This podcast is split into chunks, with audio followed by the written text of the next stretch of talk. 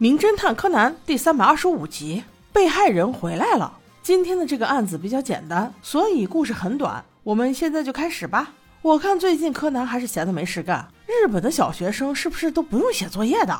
一天没事就知道瞎操心，这不又操心到另外一个区域了。听说最近这个地方总有闯空门的案件，这五个小孩就这样过来查了。到了之后才发现，原来这是一个二手家具的聚集地，很多人都会把不用了的家具卖到这里，再由这里打理一番之后再给卖出去，这样废物利用，感觉也是挺环保的。五个孩子正在路上走着，突然就听到隔壁楼传来了一声啊！太长时间没有喊叫了，这一嗓子来的有点突然啊。随后，柯南就带着四个娃赶紧冲了上去，竟然是一个阿姨在自己家刚买的二手沙发里面发现了一具女尸啊！于是他立刻报了警。随后，木木警官带着高木警官来到现场。经调查，死者是昨天下午两点到三点之间毙命的，凶器属于钝器类，从后脑击中死者。而这个现场表明，尸体并没有穿拖鞋，也就是说，死者应该是在家被杀害后才被凶手塞进了沙发。买沙发的女士表示，她完全不认识这具尸体，只是昨天下午看上这具沙发，让工作人员今天早上给她送来的。那警方当然不会全信这些话啦，于是便找到了他的隔壁邻居，一个看起来有点呆的憨憨先生，个子不高，表情木讷，衣着虽然干净，但不华丽。交谈中，警方发现他是一个少言寡语的人，但是他却说，昨天下午两点的时候，他确实听见他隔壁的这一家有人吵架来着，动静还挺大。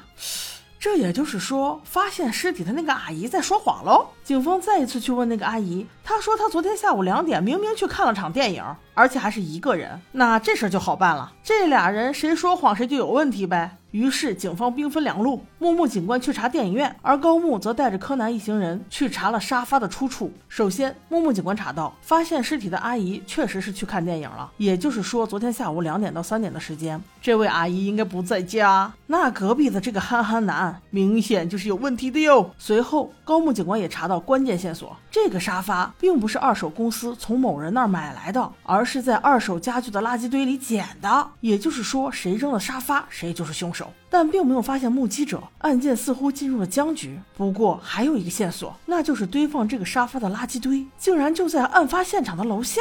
周围邻居虽然没有看到扔这个沙发的人是谁，但是他们却反映了一个不正常的情况，就是这个憨憨男先生今天早晨竟然提了壶酒，边喝边喜形于色的哈哈大笑。这对于一个沉默寡言的人来说，确实有些不正常。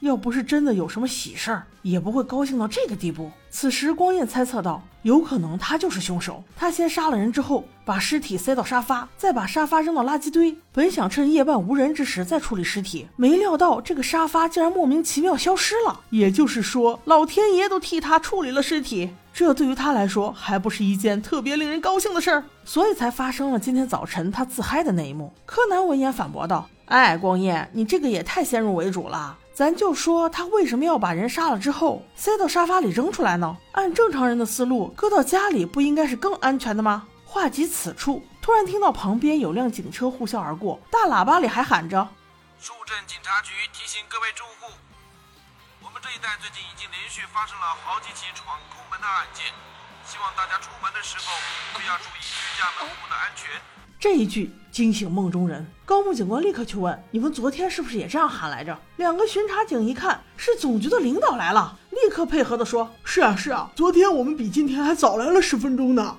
那没跑了，全对上了。肯定是那位憨憨先杀了人之后准备藏尸，结果听到这些之后，害怕他不在的时候有人闯空门，所以顿时心生一计，不如把尸体藏在沙发里直接扔了，反倒是更安全。现在警方把握着有力证据，憨憨难撒谎呀，所以高木直接去质问他为什么撒谎，死者到底是不是你杀的？憨憨男一看自己怎么圆也圆不回来了呀，无奈之下只能全部招供。他杀的是他的债主，那个老太婆说，如果再不还钱，就要收了他的酒馆抵债。所以他一气之下便下了死手。你看看，你看看，现在的世道，欠钱的都是爷呀。所以我奉劝大家，就是手里有钱，也不要借给那不三不四的人，省了到时候人财两空啊。不过话说回来，这一集要多亏光彦了，看来这会儿是可以出师了。要这么论，光彦还真是很厉害的。他可是真正的小学一年级学生哦。OK，我们下集见。